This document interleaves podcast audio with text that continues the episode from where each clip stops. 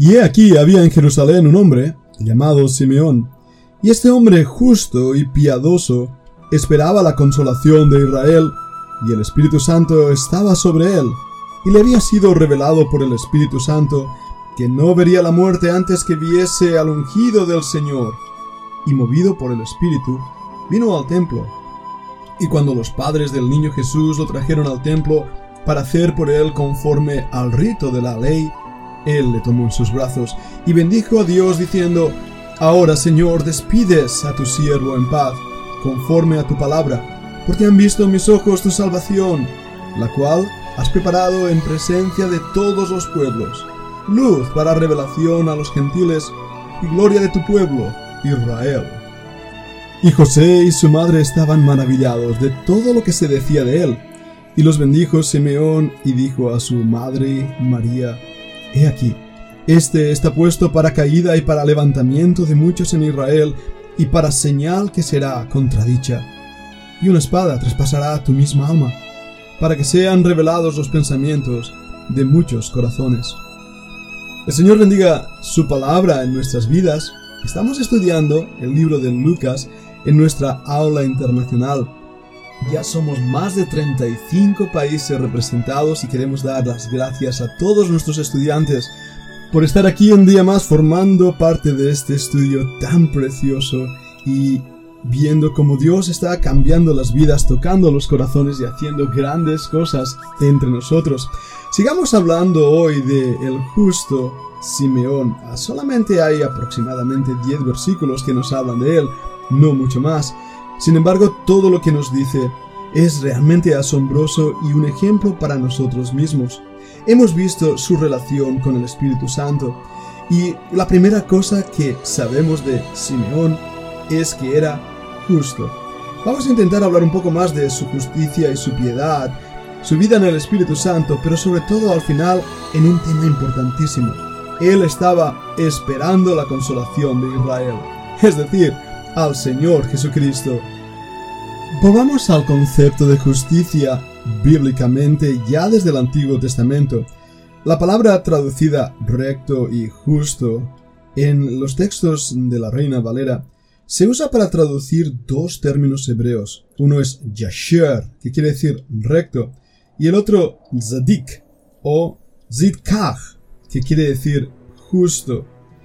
En estas palabras hay una sola idea inherente. El hombre recto o justo es el hombre que es recto y justo delante de Dios. Y es recto delante de Dios porque ha entendido lo que significa la justicia divina.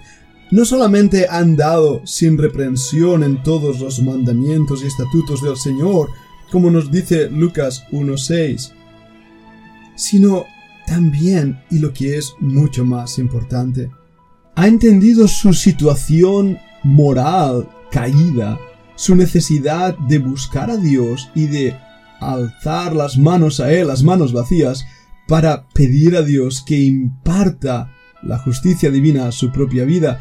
Y ahí viene en el Nuevo Testamento esa declaración de ser llamados justos. Cuando leemos, por ejemplo, pasajes como Lucas 1.6, donde nos dice lo siguiente, vamos a entender mucho más este pensamiento. Mira Lucas 1, versículo 6. Ambos eran justos delante de Dios y andaban irreprensibles en todos los mandamientos y ordenanzas del Señor esa es la definición que nos da de los padres de Juan el Bautista. Pero vayamos a otros pasajes. Esta vez, abriendo de nuevo las escrituras, vayamos a Romanos 10.5. Dice así el texto, porque la justicia, que es por la ley de Moisés, escribe así, el hombre que haga estas cosas vivirá por ellas. Es decir, no que va a recibir vida por cumplirlas, sino que su vida está dedicada a obedecerla.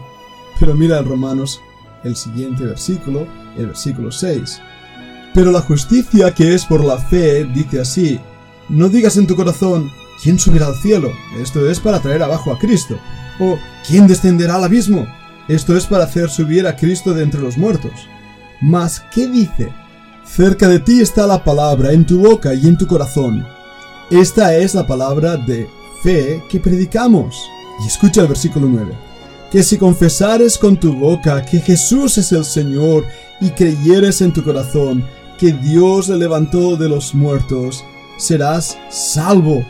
Porque con el corazón se cree para justicia, pero con la boca se confiesa para salvación. Pues la escritura dice todo aquel que en él creyere no será avergonzado. Así pues Romanos nos muestra claramente cuál es la justicia real. La justicia que demanda Dios del individuo es creer en Cristo como Salvador personal, confesar con nuestra boca que Jesús es el Señor, lo cual está muy bien, pero creer en tu corazón, creer en tu corazón que Dios le levantó de los muertos. Vayamos también a Filipenses 3:6. El rabino Pablo, ese gran fariseo obediente hasta la médula en cuanto a la ley, decía claramente su testimonio de quién era él.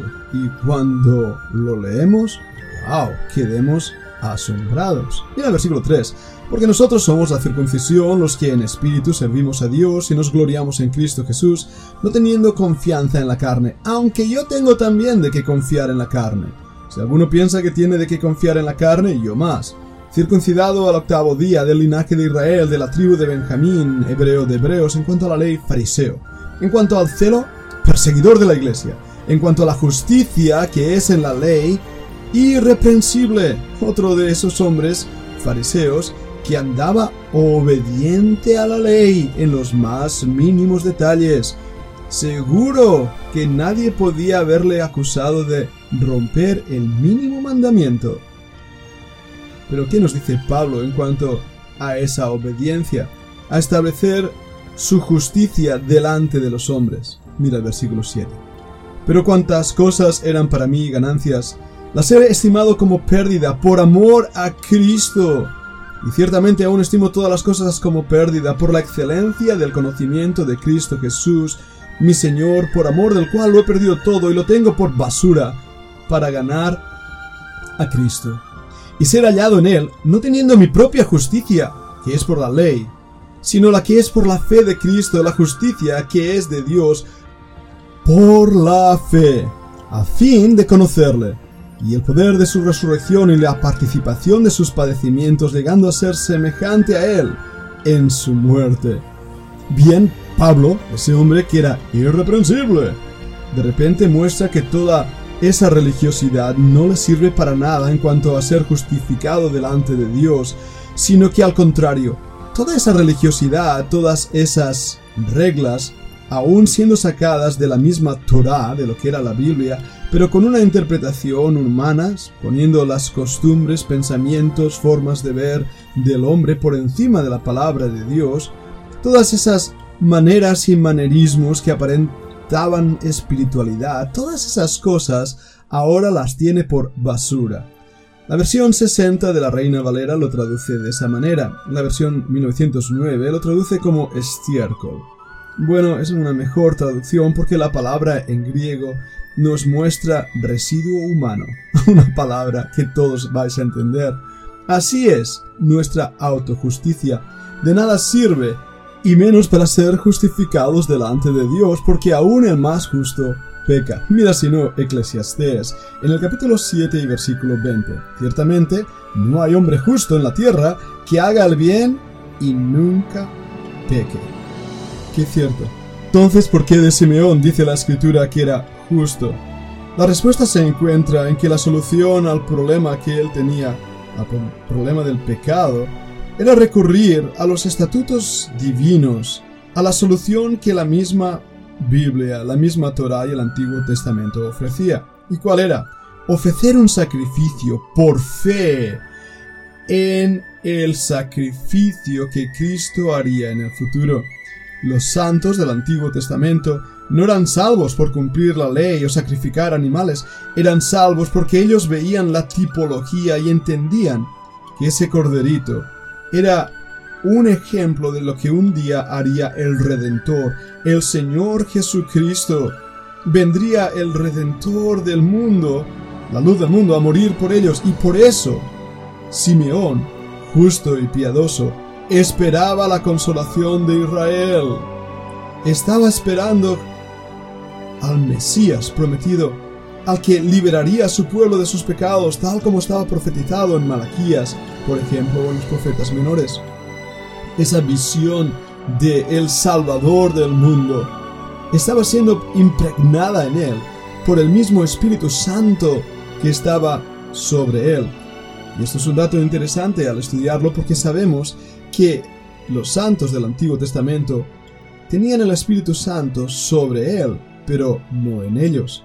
¿Te gustaría saber más sobre este tema y sobre qué es realmente lo que esperaba? Bueno, te invito a escuchar la segunda parte de este podcast. Que el Señor os bendiga.